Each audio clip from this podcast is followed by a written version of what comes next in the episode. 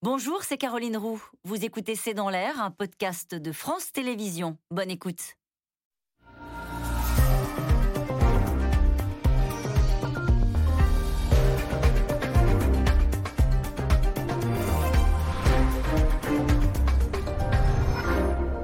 Bonsoir, nous attendons vos questions SMS, Internet et réseaux sociaux pour enrichir notre discussion. C'est une catastrophe, on peut même dire une tragédie, a déclaré Angela Merkel, qui s'attend à ce que le bilan s'aggrave encore. À l'heure où nous parlons, les inondations en Allemagne et en Belgique ont fait plus de 120 morts et les autorités allemandes disent être sans nouvelles de 1300 personnes. Les images sont terrifiantes avec ce gigantesque glissement de terrain. Ce matin, près de Cologne, le paysage comme aspiré par la terre. Des rues qui se transforment en torrents boueux, des villages quasi engloutis, des maisons effondrées. Et pendant ce temps, aux États-Unis, des dizaines d'incendies font rage. Il y a encore quelques jours, c'était le Canada qui étouffait sous un dôme de chaleur. La France, elle, était frappée par des inondations et des tornades. Les experts du climat nous ont prévenus, le pire est à venir. Alors que s'est-il vraiment passé en Allemagne? Est-ce une conséquence du réchauffement climatique? Sommes-nous à un tournant? Et comment s'adapter? Inondation, la tragédie allemande, c'est le titre de cette émission. Et avec nous pour en parler ce soir, Philippe Dessertine, bonsoir.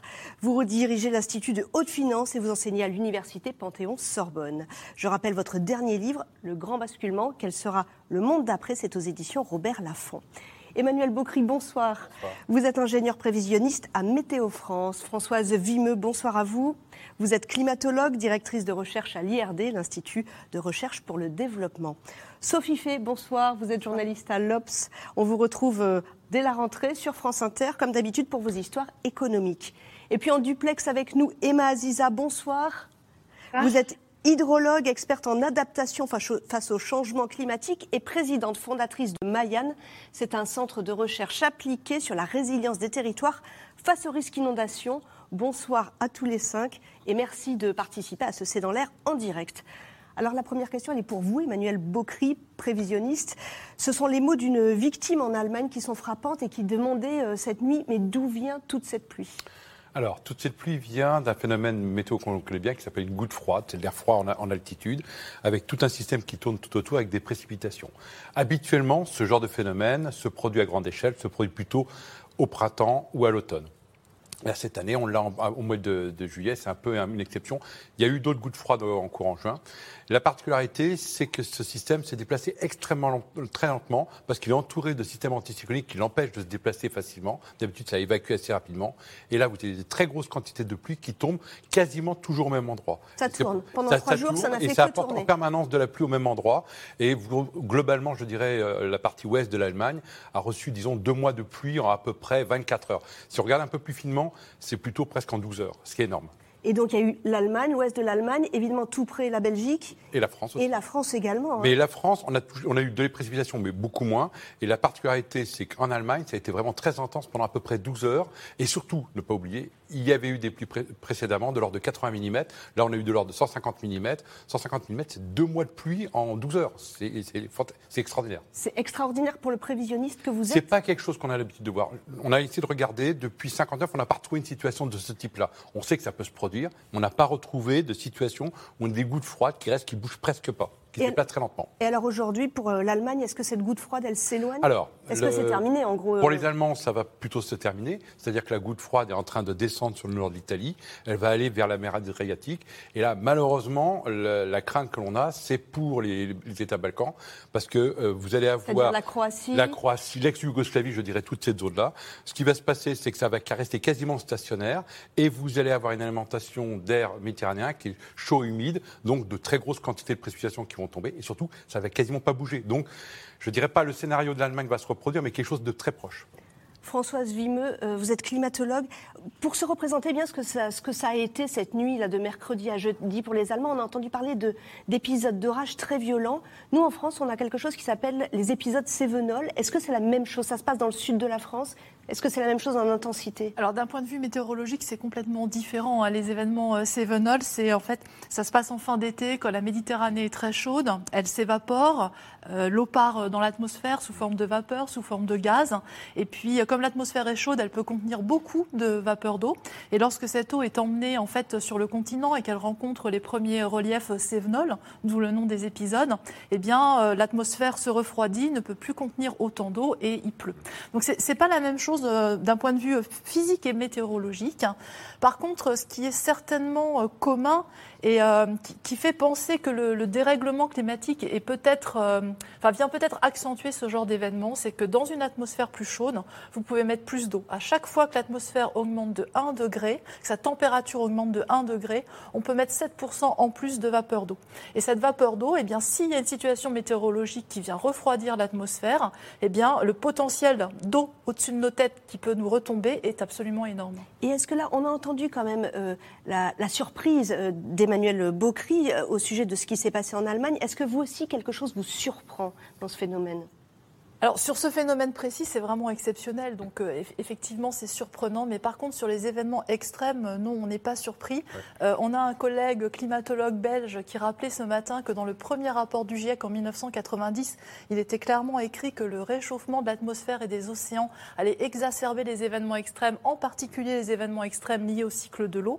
Donc ça fait plus de 30 ans qu'on le sait, et là on commence à avoir une image de ce que va être notre futur proche et un peu plus lointain. L'image, c'est l'intensité, la fréquence, c'est euh, euh, la période, c'est ça Alors qui sur les extrêmes de pluie, je dirais c'est la quantité, le, volume des pluies surtout. Après, je crois que ces pluies n'étaient pas forcément très intenses en termes de taux horaire, mais ça a duré longtemps.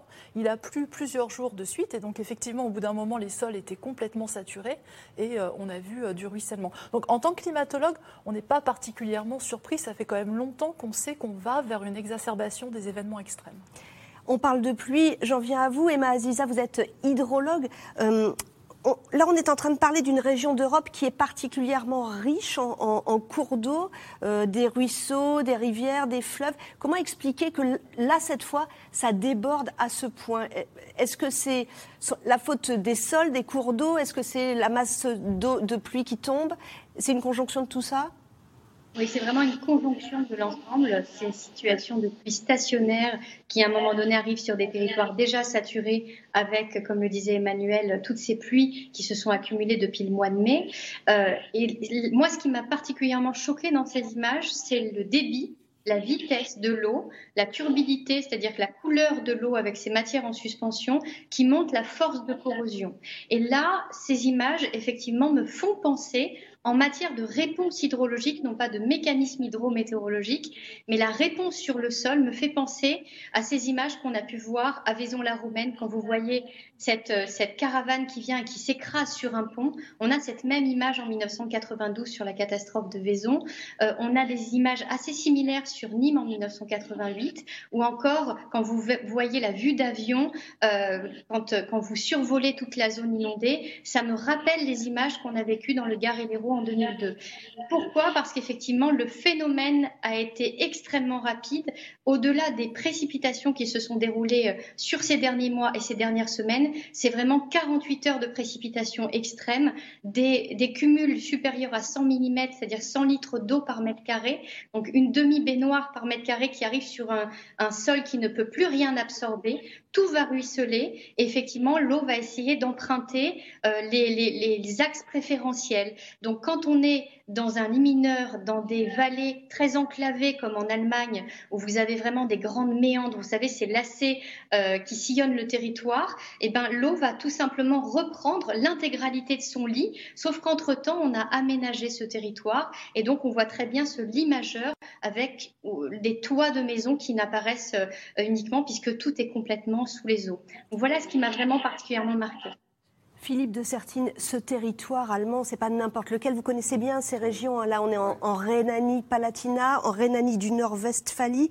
Euh, on, est, on est juste à 250 km de, Metz et on est quoi On est dans le poumon économique? Il y a des grandes métropoles? Oui, on est dans le poumon économique de l'Europe. C'est vrai qu'évidemment, on est tous touchés par cette tragédie. Hein. Je crois qu'on connaît des gens à Liège. Euh, euh, en Rhénanie, donc ce qu'on appelle nous globalement la Rhénanie. Vous avez deux grandes régions, la, Rhénanie du Nord, Westphalie, qui est la plus touchée, euh, c'est la plus grande région économique d'Europe.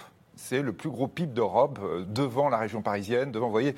Donc c'est vraiment le poumon économique de l'Europe, de l'Allemagne bien sûr, mais de l'Europe.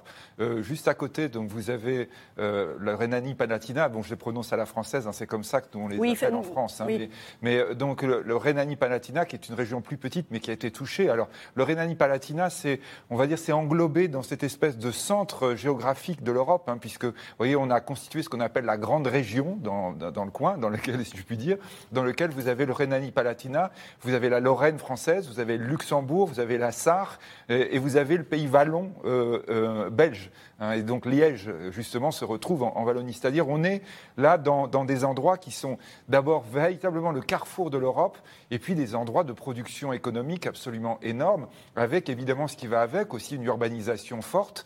Euh, évidemment, l'urbanisation, c'est quelque chose qui peut entraîner des dégâts plus forts quand vous avez une catastrophe. Mais je crois que ce qui est peut-être le plus fort là, c'est de dire que dans ces régions du centre de l'Europe, on va dire même de l'Est. On ne s'attend pas à des images pareilles. On est en Europe au XXIe siècle. On est en Europe. vous voyez, en, Allemagne, vous avez vu en 1962, dont tout le monde se souvient en Allemagne, l'énorme crue euh, à Hambourg. À Hambourg, voilà. Là, c'était la mer qui était arrivée. Donc là, on se dit, on est près de la mer. On sait qu'il y a des dangers liés au, réchauffement climatique. On sait que Jakarta, en Indonésie, doit déménager. Mais là, c'est la mer. Alors que là, on est au, cœur du continent. On se dit, mais nous, le réchauffement climatique, c'est pas Et là, d'un seul coup, d'un seul, vous avez cette tragédie. Je crois qu'effectivement, on se rend pas compte encore du bilan humain qui va être absolument immense, gigantesque. C'est ce qu'a dit Angela Merkel. Hein. Je crains que nous ne voyions toute l'étendue de la catastrophe que dans les prochains jours. Sophie Fay, pour vous, ces images, en effet, euh, que signifient-elles pour, euh, pour vous? Que vous renvoient-elles Que, que nous disent-elles aujourd'hui? Bah, Elles nous disent que euh, géographiquement, on peut plus s'attendre à, des événements prévisibles, en fait. ce qu'on voit bien, et d'ailleurs, c'est ce que dit le, GIEC, et il y a eu des fuites sur le prochain rapport du GIEC, ils disent bien ça, c'est que c'est hors saison ce qui se passe. On ne peut pas tellement prévoir et, se préparer à ce qui va se passer parce que ça se passe un peu euh, hors, des, événements euh, connus. Et puis ça se passe là où on ne l'attend pas. Et puis euh, ça va provoquer des changements majeurs sur les populations. Je, à la Fédération française de l'assurance, ils ont eu des contacts avec les assureurs allemands et il semblerait que seulement 45% des ménages allemands soient assurés contre ce risque inondation. Donc ça va représenter des pertes ça va non assurées, des, des, pertes non assurées. Donc probablement peut-être des, changements dans, le, dans la manière dont l'assurance est organisée en Allemagne puisque nous, on a un, système de catastrophe naturelle qui existe depuis 40 ans, et donc, euh, qui n'existait pas là-bas. Donc euh, ça peut provoquer des, changements majeurs, y compris dans l'organisation économique du pays. On va revenir donc sur tous ces faits. Depuis hier, l'Allemagne vit l'une des pires catastrophes météorologiques de son histoire, des inondations records et un bilan humain très lourd. Récit de cette tragédie avec Julien Launay et Nicolas Baudridasson. Difficile à croire, mais ce canyon s'est formé en quelques heures. Auparavant, il y avait là des terres agricoles. Ce matin, dans la région de Cologne, les pluies ont provoqué un glissement de terrain d'une intensité rare. Ici, le centre équestre de la ville touchée menace de disparaître. Et de nombreuses routes ont été emportées. Intempérie dévastatrice en Allemagne, confrontée à l'une des pires catastrophes naturelles de son histoire. La population est sidérée par la vitesse de la crue. À 23h30, il n'y avait qu'un petit peu d'eau.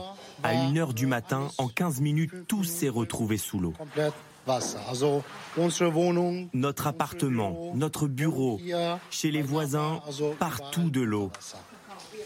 En 15 minutes, cela a été très rapide. C'est un vrai déluge qui s'est abattu sur une partie de l'Allemagne, emportant tout sur son passage. Comme cette caravane, littéralement broyée.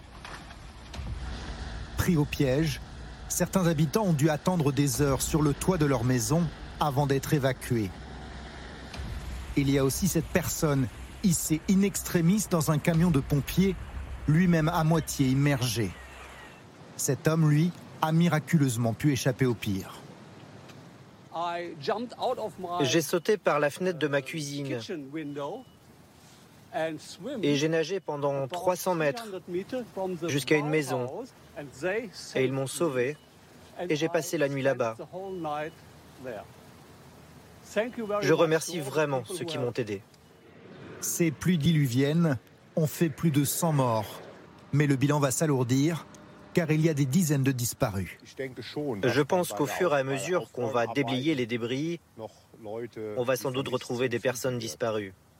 Mais cela risque de prendre beaucoup de temps.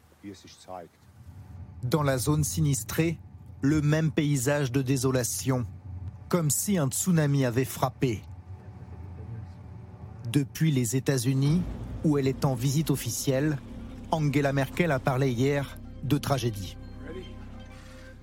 Je suis de tout cœur avec tous ceux qui, dans cette catastrophe, ont perdu leurs proches ou s'inquiètent du sort des personnes encore portées disparues. Et j'inclus la Belgique, le Luxembourg et les Pays-Bas qui ont également souffert des inondations. Les pays voisins, eux aussi sous les eaux, notamment la Belgique, où il y a près d'une vingtaine de morts.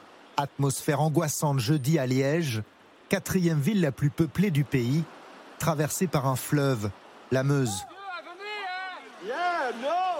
Il y a mon femme avec mon fils de 3 ans qui est tout seul. Et je ne sais, plus, je sais rien faire. Vous êtes invités à quitter le centre-ville. Évacuer le centre-ville dès que possible. Scène de déjà-vu plus à l'est dans cette commune. Là encore, des gens attendent sur les toits avant d'être évacués. Applaudissements quand les premiers d'entre eux sont enfin tirés d'affaire. Moi, en 60 ans, je n'ai jamais vu ça. Donc c'est vraiment exceptionnel et, je pense vraiment que, que ça va causer beaucoup, beaucoup d'embarras à beaucoup de gens. Du côté du ciel, les prévisions météo sont pessimistes. De nouvelles pluies annoncées demain en Belgique et en Allemagne. De quoi accroître le niveau des inondations. Et cette question de Yolande dans le Bas-Rhin, justement, pourquoi l'Allemagne, je vais vous poser cette question Emmanuel Bocry, pourquoi l'Allemagne, réputée pour sa prévoyance, a-t-elle été incapable de prévenir à temps les habitants des zones inondées? Alors, moi, la seule chose que je peux dire, c'est le DWD, la, météo allemande, avait annoncé dès lundi soir, et a passé en vigilance rouge, avec même du violet. Nous, on n'a pas de violet, eux, ils ont du violet, donc c'est le maximum pour les zones qui ont, été, qui ont été touchées. Donc la population a été informée dès lundi soir, aux alentours de 21h, attention, il va y avoir de fortes précipitations et des inondations.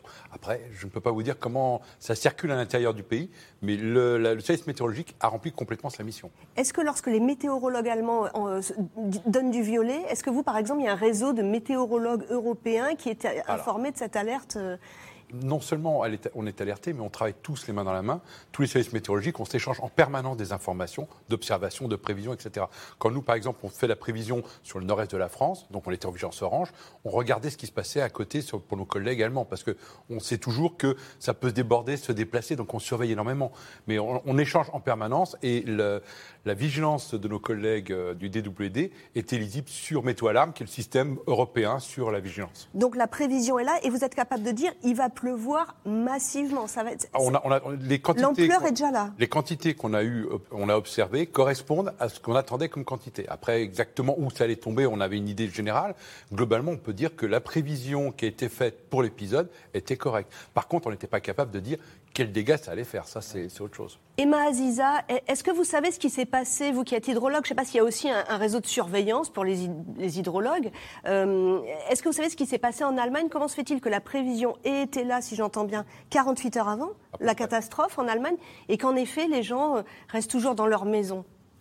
Parce qu'il y a deux types de vigilance. Il y a la, première vigilance qui est la vigilance météorologique qui concerne effectivement l'événement euh, les pluies qui vont tomber et qui vont s'abattre. Ensuite, lorsque ça tombe sur le sol, la réaction hydrologique qui va se dérouler, là, il y a d'autres systèmes, d'autres mécanismes d'alerte qui doivent se mettre en place. Aujourd'hui, en France, dans des villes comme la ville de Nîmes, par exemple, qui est extrêmement, euh, enfin, qui est une des villes les plus inondables, on a des systèmes d'alerte euh, qui sont référencés au niveau de la ville. On prévient les habitants par SMS on les appelle, on leur envoie des mails, on les contacte de toutes les manières. Là, on a vraiment, dans les retours que j'ai eus, j'ai échangé beaucoup avec des, chercheurs qui travaillent sur la zone transfrontalière, notamment entre l'Allemagne, le Rhin et, la France, et ils m'ont expliqué qu'ils avaient des retours de terrain de vagues qui ont atteint 8 à 9 mètres durant la nuit, où les gens se sont retrouvés totalement isolés. La première chose qui ne fonctionne plus, c'est le téléphone, euh, c'est l'électricité qui saute en premier lieu lors d'une inondation. Et en fait, ils se sont retrouvés sans alerte. Donc, euh, en pleine nuit, ils ont essayé d'allumer la radio, la télé. Il y avait de la musique en continu aucune information, des systèmes de sécurité civile complètement saturés. Donc en fait, on arrive dans un mode tellement dégradé que le système atteint ses limites. C'est ce qui s'est passé à ce moment-là.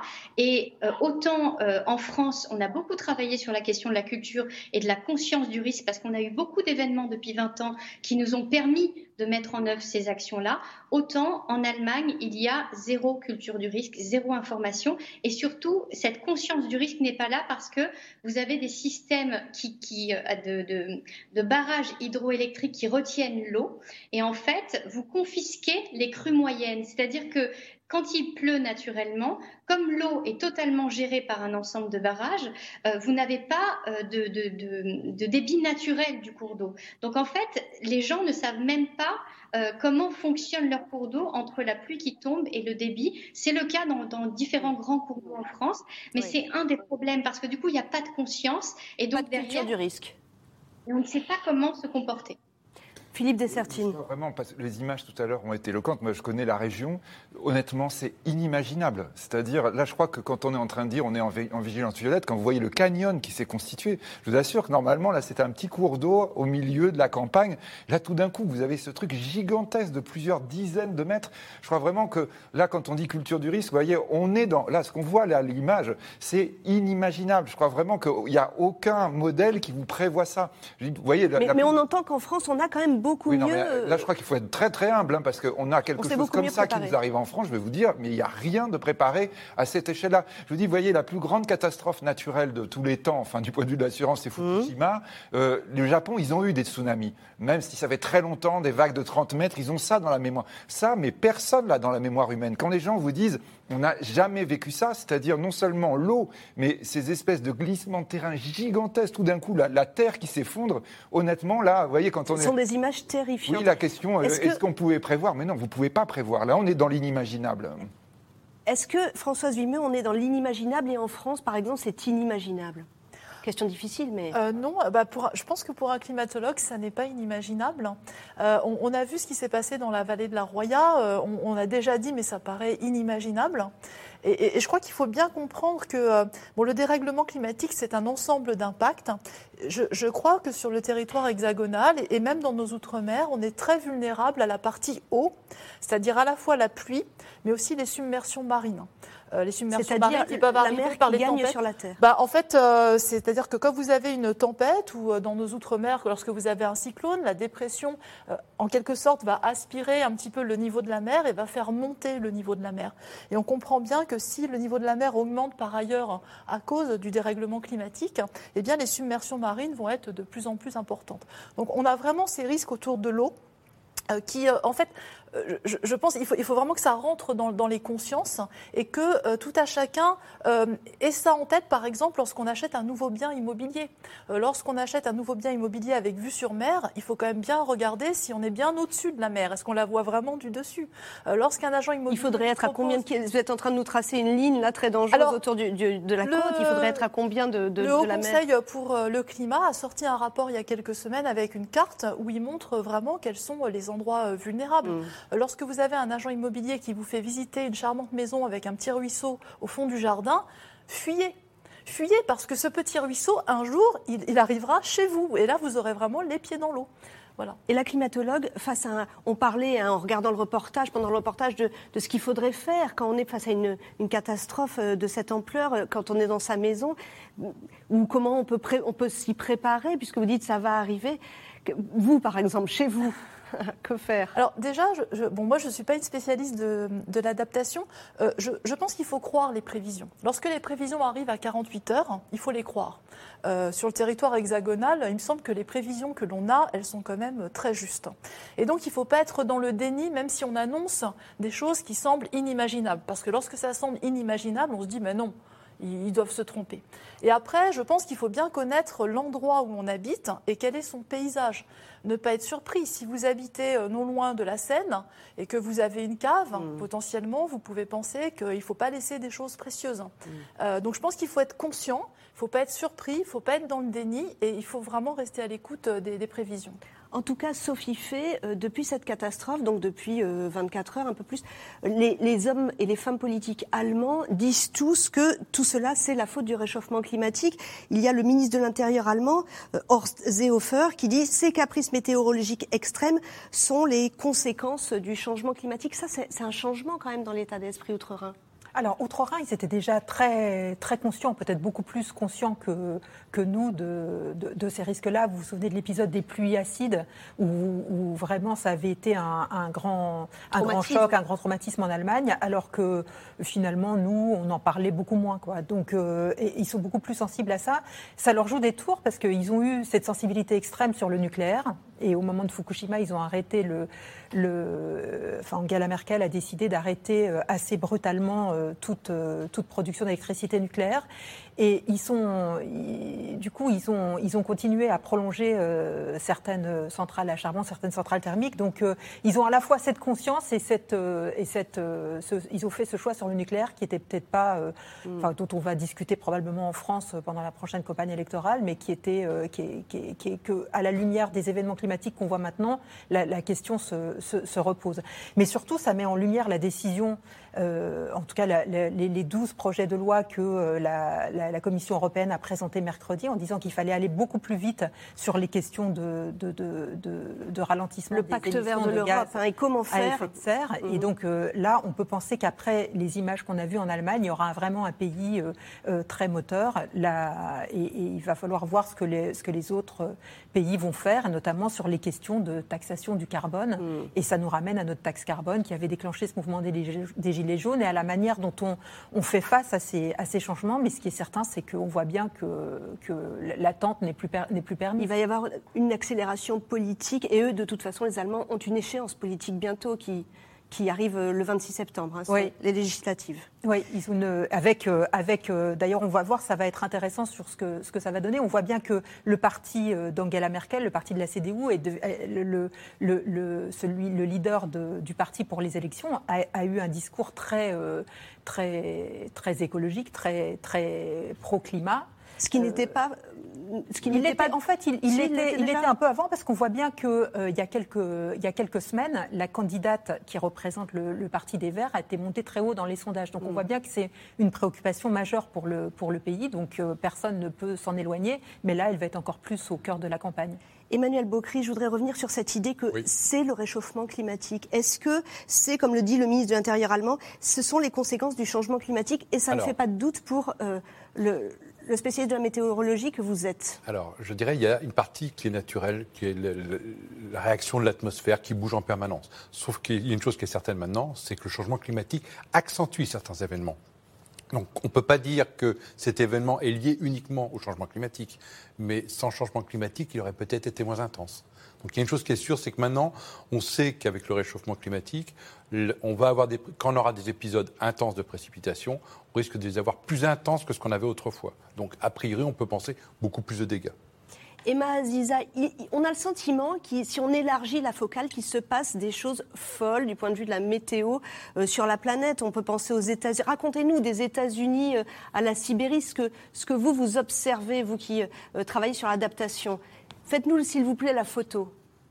Alors, la photo actuelle, bon, elle n'est pas très, euh, elle pas très réjouissante effectivement quand on voit que depuis le mois de mai, on atteint des sécheresses records actuellement en Californie. On a des populations inuites qui sont déplacées depuis le mois de mai euh, en direction du nord, euh, bien au-dessus de Seattle, donc au Canada, le deuxième pays le plus le plus froid du monde. On a ces dômes de chaleur exceptionnels qui ont été qui ont été des phénomènes records que l'on n'avait jamais vus alors qu'on faisait déjà suite à une année l'année 2020 qui en Californie avait été catastrophique. On avait vraiment des feux qui avaient ravagé des territoires entiers. Vous avez notamment cette sécheresse qui est en train de s'accentuer et qui pose un autre problème. Ça fera peut-être l'objet d'un autre débat à un autre moment, mais, la question de, la Californie, c'est aussi la question de l'agriculture, c'est la question de l'alimentation. Si vous n'avez plus d'eau, vous n'avez plus d'agriculture. Or, la Californie est le premier pays exportateur euh, dans, les États-Unis euh, de, justement cette, euh, cette alimentation. Ce bol alimentaire de l'Américain moyen est constitué de, à 80% de la Californie. Il va aller la chercher ailleurs. Le problème, c'est qu'ailleurs, on a des sécheresses records partout dans le monde. Les sécheresses records en Asie font qu'actuellement, on a des retards de production et les, enfin, les coupures électriques font qu'on a des retards de production sur la distribution des puces électroniques. On voit bien qu'en fait, il y a des interactions partout dans le monde entre la question d'alimentation, d'énergie, et puis là, cette question mm. de l'eau, il pose un vrai problème où, euh, bien entendu, et, vous avez raison de le souligner, on est sur un scénario hors cadre, quelque chose qu'on n'avait absolument pas prévu. Euh, je pense qu'il y a quand même beaucoup de choses à faire sur une grande partie du territoire. Il y a des zones sur lesquelles on ne peut être que fataliste, mais malgré tout, dans le sud de la France, il y a 20 ans, euh, quand, on, quand, on, a vu les inondations de Nîmes, par exemple, qui avaient généré des victimes, on avait même laissé transmettre des rumeurs où on pensait qu'il y avait des centaines de morts qu'on nous cachait partout à Nîmes, tellement les images étaient dramatiques. Malgré tout, on a relevé les manches et on a cherché à trouver des solutions. Et la première des solutions, c'est de savoir si on doit évacuer ou se confiner. Et, en fait, cette action-là, c'est en ça que je parlais de culture du risque, c'est essentiel parce que c'est un geste d'alerte. Ce sont les gestes qui nous sauvent. Et donc, c'est ça qu'il n'y a effectivement pas là-bas parce que c'est un scénario qui a été même, qui a même pas été imaginé en fait. Alors, Françoise Vimeux, la climatologue, est-ce que quand on regarde toute cette photographie. En effet, des incendies aux États-Unis, jusqu'à la Sibérie, les records de chaleur, le dôme de chaleur au Canada, en Allemagne, au cœur de l'Europe, des inondations. Est-ce que tout cela est lié? C'est très clair dans votre tête. Et est-ce qu'il faut considérer, comme Greta Thunberg, la militante euh, pro-écologie, que nous sommes au tout début d'une urgence climatique et écologique? Plusieurs choses. Si on veut un instantané de la situation aujourd'hui, on vient d'avoir euh, les, données euh, de température du mois de juin au niveau global. Et le mois de juin 2021, euh, si on regarde juste l'hémisphère nord et les terres de l'hémisphère nord, c'est le mois le plus chaud qu'on ait jamais enregistré depuis 140 ans. Et l'élévation de température par rapport à la période pré-industrielle, c'est 1,2 degré. Donc quand on parle de 1,5 pour la fin du siècle, on est en 2021 et au mois de juin, on était déjà à 1,2. Donc ça, je pense que ça résume la, la situation, même si nous, on trouve qu'en France, là, en ce moment, il fait pas très chaud. Il fait très chaud. Euh, voilà, il fait très chaud euh, aux, États-Unis, au Canada. Il a fait très chaud en Europe de l'Est et en Europe du Nord euh, il y a quelques semaines. Est-ce que tous les événements sont liés? Non, pas forcément. Les événements météorologiques, il, se, il n'y a, pas forcément de lien entre des événements météorologiques. Mais est-ce que, par contre, est-ce que nos émissions de CO2 font que tous voilà, est-ce que c'est là le lien entre tous ces Alors le, surplus de, gaz à effet de serre hein, qui est mis dans l'atmosphère depuis plusieurs dizaines d'années, hein, depuis la période pré-industrielle, fait qu'on augmente la température euh, de notre planète, des composantes de l'atmosphérique, océanique, etc. Et, comme il a été dit, on sait que ça, ça vient dérégler le climat, ça vient exacerber des événements extrêmes, ça change le, ça change le temps ou la météo ou le climat à un endroit donné, et donc on voit des choses nouvelles. Et moi, je, pense que maintenant, tous les ans, euh, un assez régulièrement, on pourra dire qu'à tel endroit ou tel endroit, il se passe un phénomène exceptionnel. Ça peut être une vague de chaleur, ça peut être un déficit de pluie, ça peut être beaucoup de pluie. Et ça, ça s'accélère. C'est ça la différence On Alors, un tournant? Est-ce que ça s'accélère? Euh, On ne sait pas. Il va falloir attendre un tout petit peu parce que le climat, c'est sur l'échelle longue. Euh, on, regarde des évolutions, euh, j'allais dire lentes, mais en fait, elles sont plus vraiment lentes, mais on regarde des évolutions sur une longue échelle de temps. Et il faut faire attention. C'est pas parce que des événements extrêmes arrivent en rafale que finalement on en aura plus. Il faut vraiment avoir un recul. Et puis aussi, il y a ce qu'on appelle des études d'attribution. On nous demande souvent, mais est-ce que ce phénomène-là, c'est le changement climatique? Et là, ça demande vraiment des études précises pour savoir si ce phénomène exceptionnel aurait eu lieu ou pas dans un climat non modifié par l'homme. Et est-ce qu'il aurait eu lieu? Oui, mais est-ce qu'il aurait été aussi intense ou pas? Et tout ça, c'est des questions quand même difficiles pour moi. Alors il y a quelques mois, la France aussi hein, a connu de terribles inondations. C'était le vendredi 2 octobre 2020. La tempête Alex a frappé le département des Alpes-Maritimes et particulièrement, on vient d'en parler, la vallée de la Roya. Aujourd'hui, la reconstruction est en route, mais le retour à une vie normale prendra très longtemps. Reportage de Nicolas Feldman avec Juliette Wallon et Éric Chevalier. Sur les bords de la Roya au petit matin, une longue file de voitures patientes avant de s'engager sur la principale route de la vallée. Depuis le passage de la tempête Alex il y a neuf mois qui a dévasté les routes, les habitants vivent au rythme des travaux de reconstruction. Il ne faut pas se, se louper parce que le passage est à 7h30 et si on le loupe euh, de, de quelques minutes, on ne peut remonter qu'à midi et demi. Donc ça fait une attente très très longue. C'est usant, on a vraiment hâte que ça s'arrête. La tempête Alex dans les Alpes-Maritimes, c'était le 2 octobre dernier. Gonflée par les pluies, la rivière submerge la vallée et de nombreux villages. Une catastrophe naturelle qui fait 10 morts et plusieurs disparus. Les survivants, eux, sont coupés du monde. Aujourd'hui, la reconstruction avance grâce à des travaux financés par les collectivités locales et une aide de 143 millions d'euros promise par l'État. Exemple à Breil-sur-Roya, village de près de 2200 habitants. Devant nous, nous avons le pont Charabot, en fait, qui est en reconstruction, réfection du pont. Les gens étaient déjà très patients, les habitants, et euh, en effet, de voir euh, l'avancement des travaux, euh, du neuf, de la nouveauté, ça redonne du baume au cœur et, et ça remotive, en fait. Reconstruire au plus vite, mais en tirant les leçons du passé. Pour l'instant, ils ont mis des pierres, mais petit à petit, il va y avoir d'autres matériaux, dont du géotextile, et ça évitera en fait de creuser euh, les bords de rive et de, de reproduire ce qui s'est produit le soir de la catastrophe. André Astrodo se souvient bien de cette nuit-là. Comme une centaine d'autres habitants, elle a dû tout laisser dans la précipitation. C'est par ici qu'on a été évacué. Le Zodiac est venu nous chercher. Il est rentré par les portes d'entrée. Il est venu comme ça. Comme André, de nombreux habitants du village ont dû quitter leur logement et attendre plusieurs mois avant de s'y réinstaller. C'est le grand retour depuis le 1er juin. C'est le grand retour chez nous. Qu'est-ce que ça vous Et- fait? Ah, c'est un plaisir. On voyait notre appartement, on pouvait y habiter puisqu'il n'avait pas été touché, mais on ne pouvait pas y rentrer. C'est un traumatisme. On a, euh, pendant neuf mois, on a galéré. Une galère également pour Serge Amissano. À 64 ans, ce retraité est hébergé par un proche depuis la catastrophe et a dû se remettre à travailler comme intérimaire sur l'un des chantiers de la vallée. J'ai perdu ma maison, mon terrain. Et euh, avec une petite, euh, petite retraite, je suis obligé de travailler encore. En haut de la vallée, dans le petit hameau de Vievola, voici ce qu'il reste de sa maison. Cette nuit du 2 octobre 2020, Serge a tout perdu. Voilà, ça c'est la maison que mon père a construite de, de ses propres mains.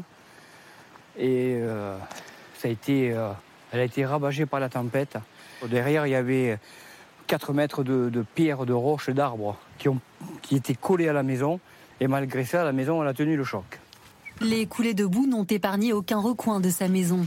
Alors c'est la mémoire familiale qu'il tente de sauver.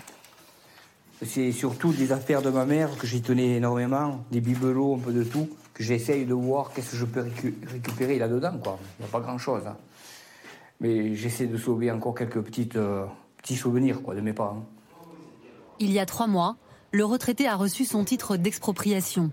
Jugé inhabitable, sa maison va être détruite. Serge espère maintenant que les assurances vont l'indemniser. Ça me fait un peu peur parce que j'ai j'ai des échos comme quoi je vais toucher peut-être très peu. J'espère, moi, qu'ils jouent le jeu, qu'ils sont, je pense qu'ils sont assez honnêtes quoi, pour me indemniser correctement. J'aimerais au moins euh, avoir 120 000 euros, quoi. que je puisse me retourner, euh, que je puisse euh, pouvoir acheter un terrain et faire ma petite maisonnette dessus. Une petite maisonnette pour se reconstruire. Enfin. Le retraité a déjà repéré les lieux à quelques centaines de mètres de chez lui. Au total, 1600 familles ont été touchées par la catastrophe naturelle dans la vallée de la Roya. Emmanuel Bocry, une catastrophe naturelle. Alors j'ai dit la tempête Alex, en est la cause. Ça n'est Pas ça n'est aussi simple que Pas ça. tout à fait. Alors réalité, ce qui allez-y. se passait, la tempête Alex était sur la- sur l'ouest de la France, sur la Bretagne, et ça a généré, entre autres, à l'avant, un flux de sud qui, a apporté de l'air méditerranéen chaud et humide. En arrivant sur le relief, ça a donné de fortes précipitations. Et là, effectivement, on a eu des précipitations records. On a, on a atteint les, on a mesuré plus de 500 000 mètres d'eau, ce qui veut dire plus de, 5 de 50 litres par mètre, carré- 500 litres par mètre carré qui sont tombés au sol. C'est énorme. C'est c'est énorme. Alors cette question euh, de nos téléspectateurs, mais pourquoi continuer à construire au bord des cours d'eau? Je vous la pose, Emma Aziza. Est-ce qu'aujourd'hui, est-ce qu'on a beaucoup construit sur des zones inondables? Est-ce qu'on continue à le faire en France? Alors, l'homme a toujours construit en fait euh, ces villes au bord des cours d'eau. C'était une nécessité. Donc, euh, depuis la nuit des temps, on s'est installé au bord des cours d'eau. Euh, ce qui se passe en France, c'est que on a vraiment eu toute une période post-guerre où en fait c'était très perméable en matière de réglementation. On pouvait s'installer un petit peu où on voulait. Donc, on a oublié par exemple les grandes crues de la Loire. On avait eu trois crues centenales, 1846, 50, 1856 et 1866. Donc, en 30 ans, trois crues exceptionnelles. On les a to- totalement oubliées. On a construit 200 000 maisons, euh, des milliers d'entreprises aussi, et donc on a construit tout un poumon économique. Le problème, c'est qu'est-ce qu'on fait quand on sait que les hauteurs d'eau peuvent atteindre 7 mètres de hauteur? Est-ce que l'on déconstruit tout? Donc en fait, il y a eu deux logiques. La première, ça a été de contrôler l'aléa, contrôler la menace contrôler l'eau.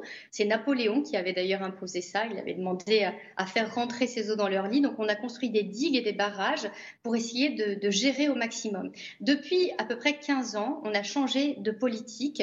Et donc parce qu'on a compris qu'en fait, on atteignait nos limites à un moment donné euh, quand euh, l'eau, et là on le voit très bien en Allemagne, atteint un tel niveau que les barrages deviennent transparents, l'eau passe par-dessus, dévale tout, voire il y a des lâchers de barrages obligatoires pour justement pas avoir de rupture. Donc ça aggrave le problème. Et donc là, maintenant, la logique, c'est de se concentrer sur les enjeux. Les enjeux, ce sont les maisons, les habitations, les entreprises, euh, tout le tissu économique et social, et essayer de travailler maison par maison pour évaluer leur exposition.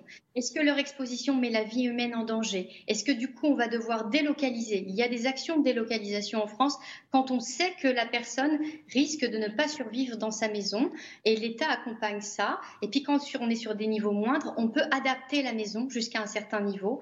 Et donc ça, ça concerne quand même une majeure partie des inondations en France. Vous voyez, il y a beaucoup d'actions à mener. Oui. On a beaucoup changé de focale. Françoise Vimeux, est-ce qu'aujourd'hui les, les, climatologues ont leur mot à dire justement quand on est en train de se dire mais comment va-t-on devoir habiter, comment va-t-on euh, euh, construire nos routes différemment? Est-ce que les, les, climatologues, les météorologues ont, sont consultés et... Alors, J'allais dire non, mais le, le métier du climatologue, c'est de comprendre en fait le système climatique, comment il fonctionne, quelle est sa variabilité sur le court terme, le moyen terme et le long terme. C'est vraiment, euh, je pense qu'on a une responsabilité scientifique et on a aussi une responsabilité de diffuser quel est l'état de nos connaissances à un moment donné, lorsqu'on fait appel à nous, et de dire, ben voilà ce qu'on sait, euh, voilà ce qu'on ne sait pas. Euh, il y a encore du travail à faire. Prenez ce risque en compte. C'est ça que vous dites. Prenez. Alors, en fait, non. On, enfin, le, le, GIEC après rassemble un ensemble de travaux euh, scientifiques qui sont publiés et met sur la table ce qui euh, peut nous arriver. Euh, on sait à peu près ce qui va nous arriver jusqu'à 2050 parce que c'est déterminé par ce qu'on a déjà mis dans l'atmosphère.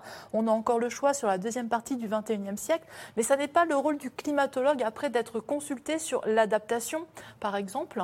Euh, bien sûr, on peut avoir des idées, et, mais c'est pas vraiment le métier du climatologue. Philippe Dessertine. Je crois que peut-être pour vraiment que les gens entendent bien et comprennent bien la, la problématique, il y en a, on va dire presque trois. La première, problématique, c'est l'augmentation de la population terrestre et française. Hein, C'est-à-dire quand on évoque, là, on vient d'évoquer la Loire, on pourrait parler de la Seine à Paris. Hein, on a une grande crue. D'ailleurs, on a fait plusieurs émissions, c'est dans l'air, sur la crue centenale, qui n'est pas encore revenue, mais on sait qu'on aura une grande crue un jour. Sauf qu'on est beaucoup, beaucoup plus nombreux qu'il y a 100 ans. Hein, donc il y a la question de l'augmentation de la population qui s'est agrégée auprès des villes, et souvent, effectivement, dans des zones qui pouvaient être considérées traditionnellement comme des zones dangereuses. Après, vous avez la deuxième question qui celle qui se pose, par exemple, qu'on a vu dans le reportage, quand on sait que du fait du dérèglement climatique, globalement, on va avoir des événements, comment on prévient Parce que ça, c'est la grande question, comment prévenir les risques Et ça, c'est par exemple la grande question des assurances. Et la troisième question qui était autour de votre question, autour du dérèglement climatique, qui, à mon avis, est probablement la plus importante, c'est en disant, oui, mais le dérèglement climatique, il provient bien d'un problème du modèle économique appliqué aujourd'hui à 8 milliards d'humains, demain à 10 milliards, en disant le modèle économique, il doit changer vraiment beaucoup, beaucoup plus profondément qu'on l'a changé, qu'on l'avait envisagé, pour pouvoir vraiment, on va dire, contenir le réchauffement, voire même le faire régresser. Ça, c'est l'atténuation. On a parlé de l'adaptation et là, trois éléments. on en vient à Hein, l'atténuation. et quand on dit il va falloir changer de modèle, c'est évidemment avec cette idée qu'il faut qu'on change nos émissions de gaz à effet de serre. Après, là, de façon très pragmatique, il faut qu'on change de modèle dans la façon dont on habite nos territoires. Ce qui n'est pas tout à fait la même chose. Hein. C'est pas faire pareil qu'avant, c'est le faire différemment, mais probablement faire tout différemment. Hein. Et vous voyez, on a tout ça, on a ces espèces de poupées russes dans la, la communication qu'on doit faire passer Et aux y gens. répondre est Voilà. crucial. faire passer euh, un message aux gens. Je sais, Emmanuel Beaucry, Alors- que vous avez un système d'alerte. Alors hein. oui, alors tout le monde connaît la vigilance. La vigilance a 20 ans. La vigilance Mais- orange, La par vigilance orange rouge oui. que vous connaissez tous. Il Mhm. faut savoir que cette vigilance, on l'a améliorée encore. On lui a rajouté d'autres outils. On lui a rajouté ce qu'on appelle les phénomènes dangereux. Donc c'est la prévision pour les 7 jours à venir sur l'ensemble du territoire. Où est-ce qu'il peut y avoir un événement majeur Et surtout, on est allé dans l'autre côté. On est allé vers l'heure qui va venir. C'est-à-dire que tous les quarts d'heure, on calcule sur l'ensemble de la France quels sont les endroits où on va avoir des précipitations intenses avec des durées de retour de 10 ans ou de 50 ans. Donc, disons, des pluies intenses qui peuvent faire des dégâts, des pluies très intenses qui peuvent faire des dégâts. Et surtout, là, autrefois, on le donnait uniquement aux maires, aux préfets, aux personnes qui prennent des décisions. Mais là, on vient de le mettre accessible à monsieur tout le monde. Vous allez sur le site web de Météo France, vous cliquez sur la vigilance et vous allez voir pluie intense. Et quand vous rentrez dedans, vous allez voir une carte de France et vous allez voir des couleurs. Et en cliquant dessus, vous allez pouvoir voir sur votre commune, est-ce que vous risquez d'avoir des pluies très intenses ou pas dans l'heure qui vient. Et ça, c'est très important. Et ce point important aussi, nos collègues de Vigicru, donc qui s'occupent de faire la prévision des inondations, ont fait un équivalent pour les inondations qui s'appelle euh, Vigicru Flash qui est dans l'heure qui vient, attention, est-ce qu'il va y avoir une inondation sur ce bout de rivière? Et ça, c'est accessible à tout le monde, n'importe qui peut le voir. On met à disposition pour que toute la population soit au courant. Ça, c'est important. Sophie Fay, on a parlé d'adaptation. Il y a des villes hein, déjà résilientes. Les, les- les entreprises ont déjà pensé à comment faire en cas de, de- de catastrophe. Ce qui est intéressant, c'est qu'il y, a- y un an et demi, pour le- la remise du prix du livre d'économie, on avait organisé une table ronde sur la Smart City, vous savez, la La ville intelligente. la ville intelligente. Et donc on se préparait, moi je pensais que tout allait tourner autour de, Google, euh, du Big Brother euh, vous surveille, de, ces données qu'on collecte. Et alors pas du tout, c'est un, un architecte qui est venu, Éric Daniel Lacombe, et qui a présenté un quartier de Romorantin, le, quartier de Matra, et où il a montré des maisons sur pilotis, il a montré euh, comment ils avaient conçu ce- cette cité fluviale. Et, et- et alors là, on n'était pas du tout dans le big data, on était plutôt dans, le, dans la configuration où les communications seraient coupées, où il n'y aurait plus d'électricité. Et elle est organisée sur comment on fait si jamais il y a un épisode de creux. Donc on est prévenu. L'eau monte, euh, elle, monte et donc euh, elle, alors les maisons sont organisées pour que ça n'atteigne pas les maisons, mais ensuite comment on fait pour évacuer les voisins? Et en fait tout est organisé sur le bouche à oreille, l'entraide entre voisins et pas sur le, pas forcément sur les communications. On a prévu ce cas où euh, on pourrait plus euh, se connecter par l'électricité, quoi. Mais, mais donc on imagine que du coup ça a un impact sur le financement que doivent apporter les États, s'ils doivent adapter les villes. Qui va payer? Est-ce que par exemple là dans le sujet on entendait aussi quelqu'un qui parlait des assurances? Est-ce que les assurances vont, vont devoir payer, augmenter les primes? On a tout un sujet financement là. Alors là, il y a un sujet très sérieux. Vous savez que la, Banque de France et euh, l'autorité de contrôle des, des- assurances et des établissements financiers ont fait pour la première fois cette année des stress tests climatiques. Donc en essayant de, en regardant ce qu'on peut attendre euh, en, en s'appuyant sur les rapports du GIEC dans les 30 ans qui viennent, qu'est-ce qui va se passer? Et alors ils sont très clairs, c'est une multiplication par 5 des, euh, du coût de, de- de- des, calamités qu'on va, qu'on va avoir. Et ça va se traduire, euh, qu'on le veuille, ou, enfin, d'une manière ou d'une autre, par une augmentation, une multiplication par 3 des primes d'assurance. Donc, ce qui veut dire que nos primes d'assurance vont augmenter de 3 à 4% tous les ans pour faire face à ces, à ces nouvelles intempéries, à ces, à ces nouveaux risques. Alors, on ne sait pas encore sous quelle forme, mais en tout cas, c'est ce qui- c'est C'est ce ce qu'ils il faut attendent si on veut que le système euh, financier et la solidarité puissent continuer à tenir. Françoise Vimeux, on a beaucoup parlé d'adaptation. Philippe Dessertine a commencé à évoquer cette idée de d'atténuation finalement. Est-ce que c'est la seule solution Baisser nos émissions euh, euh, de carbone? Est-ce que, parce que vous disiez, on a encore le choix pour la deuxième partie du 21e siècle Il y a- vraiment euh, deux voies. Il y a l'adaptation et il faut aller dans l'adaptation hein, parce qu'on voit que ça va vite et il faut y aller parce que d'ici 2050, quoi qu'on fasse, on ne peut pas changer grand-chose. Ensuite, il y a l'atténuation. Et l'atténuation, on a vraiment les choses en main. Et euh, je crois que c'est l'aspect positif que l'on dit peut-être pas assez souvent. Et on a le choix entre aller vers un monde à plus de degrés euh, à la fin du siècle et puis un monde à plus 4, plus 5 degrés. C'est des mondes complètement différents.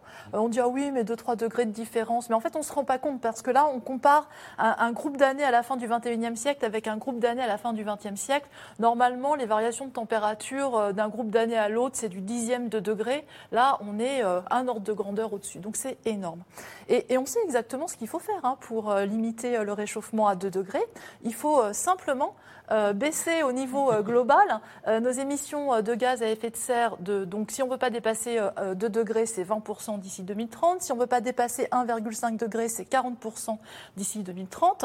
Et c'est au niveau global. Ça veut dire que tous les États doivent voilà, essayer de le faire. On sait que la France, depuis quelques années, diminue ses émissions mais euh, de manière euh, trop faible. Les efforts sont insuffisants. Oui, euh, c'est trop faible. le Haut Conseil pour le climat. Exactement. Il faudrait que ça soit doublé. Il faudrait qu'on diminue de plusieurs pourcents. On n'est pas tout à fait à 2% par an. Il faudrait que ça soit plusieurs pourcents. Et je pense qu'on peut donner l'exemple. Et moi, moi je, je dirais qu'on on a le choix on n'est pas sur des trajectoires à 1,5 et 2 degrés aujourd'hui. Et donc, on revient sur la voie de l'adaptation qui est absolument euh, nécessaire. Mmh. Alors, on a parlé des inondations, des vagues de chaleur, mais la montée des eaux, vous, l'avez dit, inquiète aussi. Aux États-Unis, le littoral d'une région risque de disparaître, celui de la Louisiane, surnommé le Bayou State. Chaque heure qui passe, c'est la superficie d'un terrain de foot qui est submergé. En cause, le réchauffement climatique et l'action de l'homme. Romain Benanou, Noé Poitvin et Stéphane Lopez se sont rendus sur place. Au sud de la Louisiane, près de la ville de Pointe-aux-Chênes, les bayous sont partout. Ces entrelacs d'eau et de terre s'étendent sur des milliers de kilomètres carrés, depuis la frontière avec le Texas à l'ouest jusqu'au Mississippi, le terrain de pêche favori de Randy. J'adore pêcher ici. Malheureusement, aujourd'hui, ce n'est pas très fructueux. Les bayous, cet Américain les connaît par cœur depuis qu'il est petit. Mais aujourd'hui, rien n'est plus comme avant. C'est pas terrible ce matin, je n'ai attrapé que deux poissons. Là, vous voyez une truite mouchetée. Les poissons d'eau douce sont de plus en plus rares dans les bayous. Contrairement aux dauphins, qui autrefois restaient éloignés des côtes, mais la récente montée des eaux a tout changé. Il n'y avait pas d'eau sur ce côté, il n'y avait que de l'herbe. Maintenant, on peut voir de l'autre côté. Regardez comme c'est grand. Et ça mène directement à un lac. Il y a longtemps, 20-25 ans, on pouvait le traverser à pied. Maintenant, c'est un lac. Le réchauffement climatique, les tempêtes, mais pas seulement. L'industrie pétrolière a largement contribué à détruire l'habitat naturel plus de 4000 mini-plateformes pétrolières. Dans ce coin du bayou, elles sont toutes abandonnées. Mais sous ces amas d'acier, un gigantesque réseau souterrain de pipelines qui a entraîné l'affaissement des terres. Sous l'eau, ça ressemble à des spaghettis. Il y en a des milliers partout. Je pense que cela nous a beaucoup impacté, la manière dont les choses ont été faites. Une fois que les compagnies pétrolières sont venues ici pour faire ce qu'elles voulaient, elles ont tout laissé en l'état. La Louisiane est l'un des plus gros États producteurs de pétrole des États-Unis. Un business juteux avec des conséquences dramatiques. Toute la côte s'effrite. Voici ce qu'il reste de l'île Jean-Charles. En 60 ans, elle a perdu 98% de sa surface, engloutie sous les eaux. Seule une petite route mène à l'île Quelques maisons encore debout, une dizaine d'habitants irréductibles et désabusés. L'île va bientôt disparaître, plus vite que prévu. Il prévoit dans 50 ans. Ce ne sera pas 50 ans. C'est à cause du pétrole, tout ça. Ce n'est pas à cause du changement climatique, c'est à cause des compagnies pétrolières qui ont saccagé les marais et qui n'ont pas remis de la terre. À 66 ans, Johnny vit seul sur l'île avec son chien. Il regrette son petit paradis perdu, autrefois sanctuaire de la biodiversité. L'eau salée a tout détruit. Voilà un des derniers spécimens d'arbres qui restent. Cette île était couverte d'une nature magnifique, entièrement. Aujourd'hui, tout cela n'existe plus, c'est mort. Tout a disparu. Non loin de là, pour se protéger, les habitants de la Pointe aux Chênes ont tissé leur maison entière sur pilotis, 6 mètres de haut, 6 mètres de profondeur, car ici, tout le monde craint la prochaine tempête. On en a connu certaines qui ont tout ravagé. Toutes sortes de choses volaient dans tous les sens. Là-bas, c'est le toit d'une maison dans le bayou. Vous voyez, il flotte. Les éléments ont beau se déchaîner en Louisiane, le changement climatique a toujours ses sceptiques. Beaucoup d'habitants de la région doutent du programme du président Biden, comme Barry. Le climat est en train de changer. Je ne pense pas qu'on pourra vraiment avoir un impact là-dessus, peu importe ce que l'on fait. D'ailleurs, la lutte contre le réchauffement climatique est quelque chose que Joe Biden met en avant aujourd'hui. Ce n'était pas le cas dix ans plus tôt. On le pousse dans cette direction. Chaque année, la Louisiane perd en surface l'équivalent du quartier de Manhattan, et cette question de nos téléspectateurs. Comment avoir, Philippe Dessertine, une croissance économique et être écologique? Finalement, c'est ça que vous nous avez dit.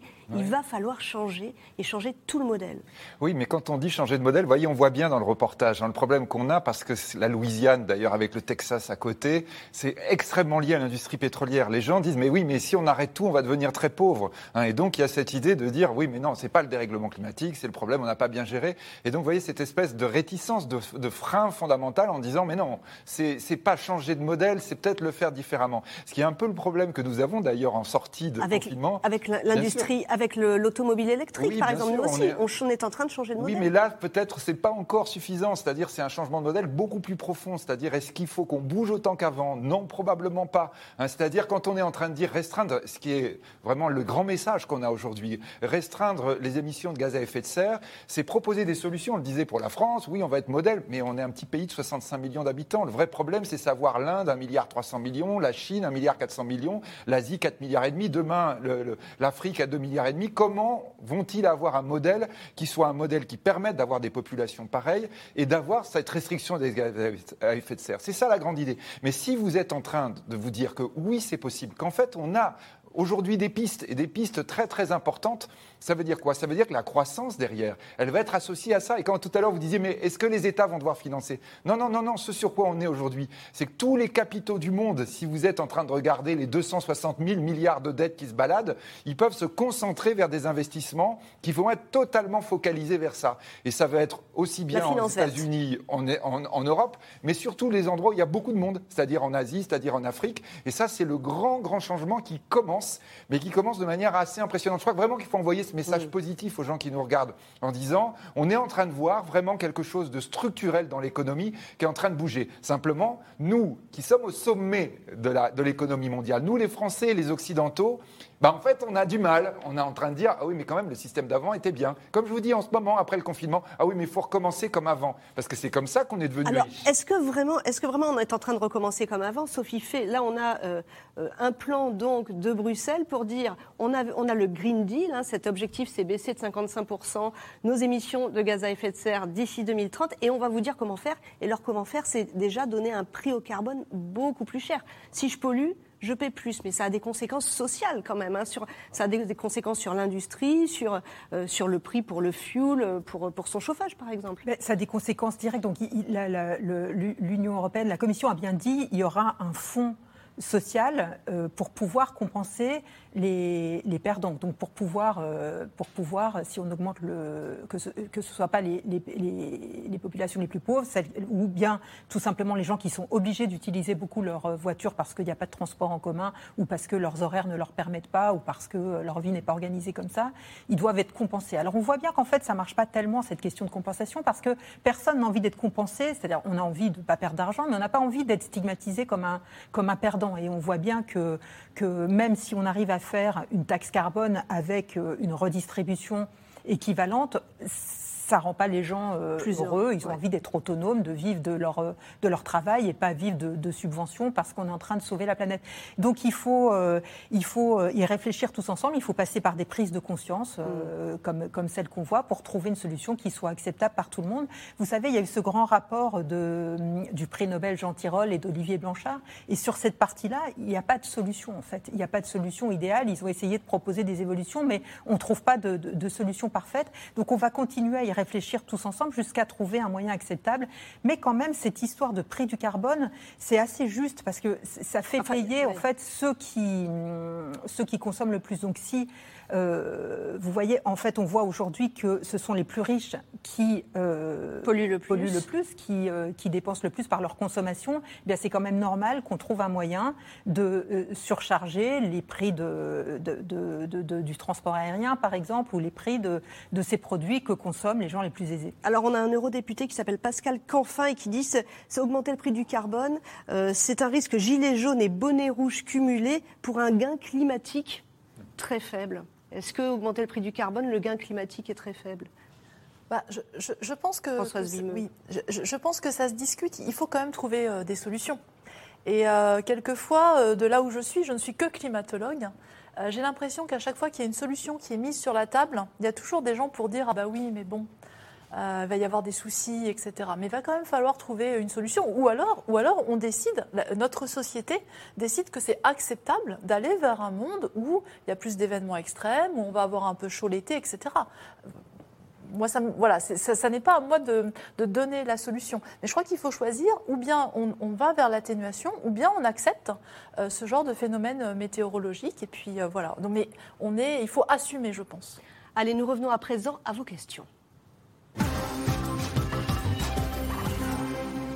A-t-on déjà vécu des situations aussi catastrophiques dans cette partie de l'Europe nous demande Gilles du Morbihan. Emma Aziza, est-ce qu'on a déjà vécu des situations aussi euh, catastrophiques? Il de très grandes inondations euh, en Allemagne en 2002 qui avaient coûté 25 milliards d'euros de dommages et qui avaient fait déjà 113 morts. La seule différence avec ces inondations majeures que l'on avait vécues, c'est qu'elles se sont produites avec des pluies qui ont duré plusieurs semaines. Par contre, elles sont arrivées au mois d'août, donc ce n'est pas quelque chose d'exceptionnel.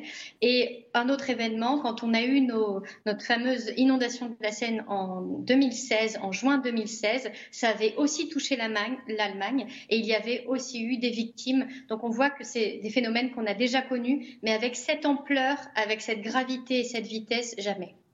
Les dramatiques inondations en Allemagne et en Belgique qui ont fait de nombreuses victimes n'étaient-elles pas prévisibles? On en a déjà parlé, mais il faut le réexpliquer. Emmanuel Bocry. Elles étaient prévisibles. Nos collègues du, de la météo allemande du DWD ont été passés en vigilance rouge et violette, qui ont une, une vigilance supérieure, ce qui est l'équivalent de notre rouge, pour dire attention, dès lundi, pour mercredi, il va y avoir de fortes précipitations.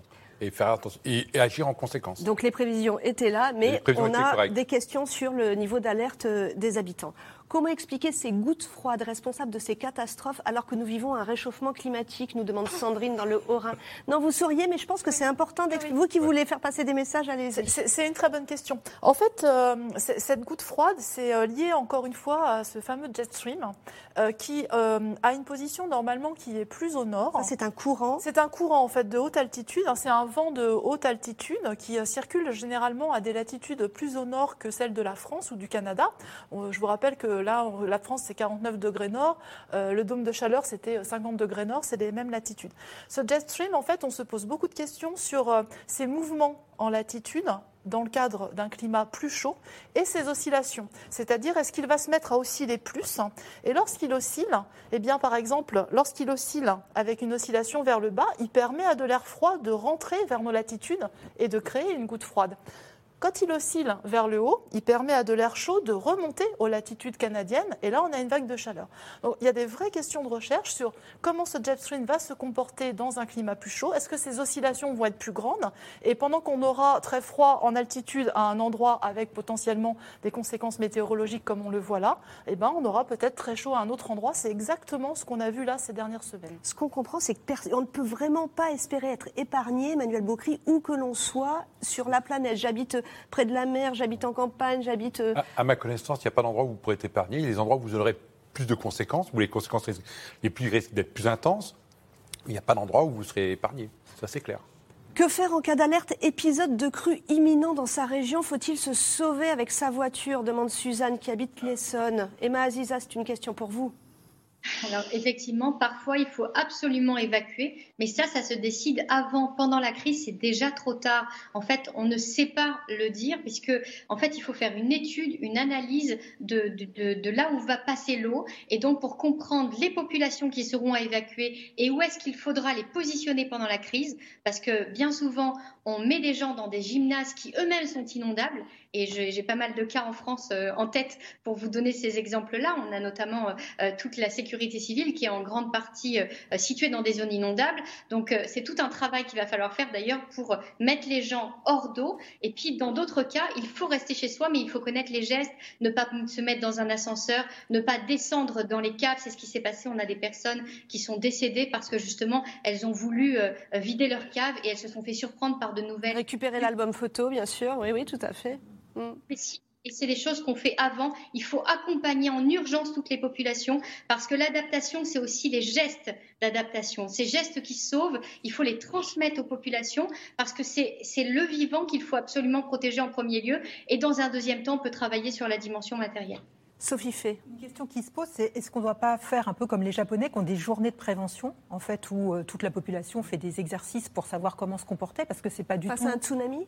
Euh, face à, Oui, face, à tous les tsunamis, tremblements de terre, face à, face à tous les risques. Et puis les Américains font ça aussi. Ils ont une agence qui s'appelle la FEMA, la Federal Emergency Management Organization. C'est-à-dire qu'en fait, en France, on a eu la chance jusqu'à maintenant d'être dans un climat tempéré, donc d'avoir eu des épisodes, mais, mais pas avec une fréquence comme on la voit aux États-Unis États-Unis, pas de tornade, pas de, pas on n'a pas cette faille sismique qu'ils ont à San Francisco. Donc, et, on, est, on est plus petit aussi. Donc l'État, on pensait que l'État et l'assurance pouvaient gérer. Mais en, aux États-Unis, en fait, il faut que chacun gère son, son, risque. Et donc on apprend aux élèves, on apprend, euh, on apprend aux entreprises, on apprend à la Croix-Rouge d'aider tout le monde à gérer son risque. Et donc peut-être que nous, jusqu'à maintenant, on a cru qu'on pouvait s'en passer, on a pensé qu'on pouvait s'en passer, mais peut-être qu'il faut qu'on passe à ces exercices à, à grande échelle, comme on l'a fait pour la crue de la Seine. Orage, tempête, tornade, ouragan, typhon, ces phénomènes vont-ils devenir plus fréquents et plus intenses demande Olivier dans l'Aisne alors pour, ce qui concerne les, cyclones, euh, c'est vraiment des recherches en cours. On pense qu'ils ne seront pas plus nombreux, mais qu'ils seront plus intenses et plus pluvieux, et donc il y aura vraiment des dégâts euh, très importants. Euh, pour ce qui concerne les tempêtes, on ne voit pas de fréquence augmenter ces, ces, dix dernières années, ces 20 dernières années sur la fréquence des tempêtes. Mais encore une fois, les tempêtes, elles peuvent donner plus de pluie. Et puis il y a ce phénomène de submersion marine. le niveau des mers a déjà augmenté de 20 cm. Il y a des projections jusqu'à plus d'un mètre pour la fin du siècle. Donc on peut s'attendre, même pour des petites tempête qui se reproduirait euh, dans 50-60 ans à avoir des impacts vraiment euh, beaucoup plus euh, dévastateurs.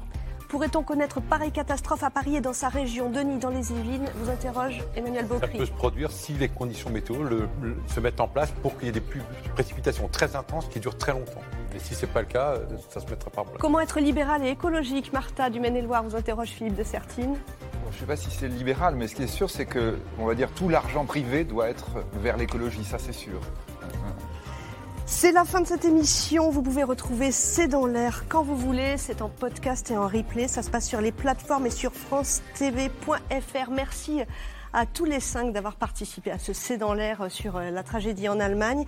Et quant euh, à, à l'émission de demain, je vous donne rendez-vous demain à 17h45.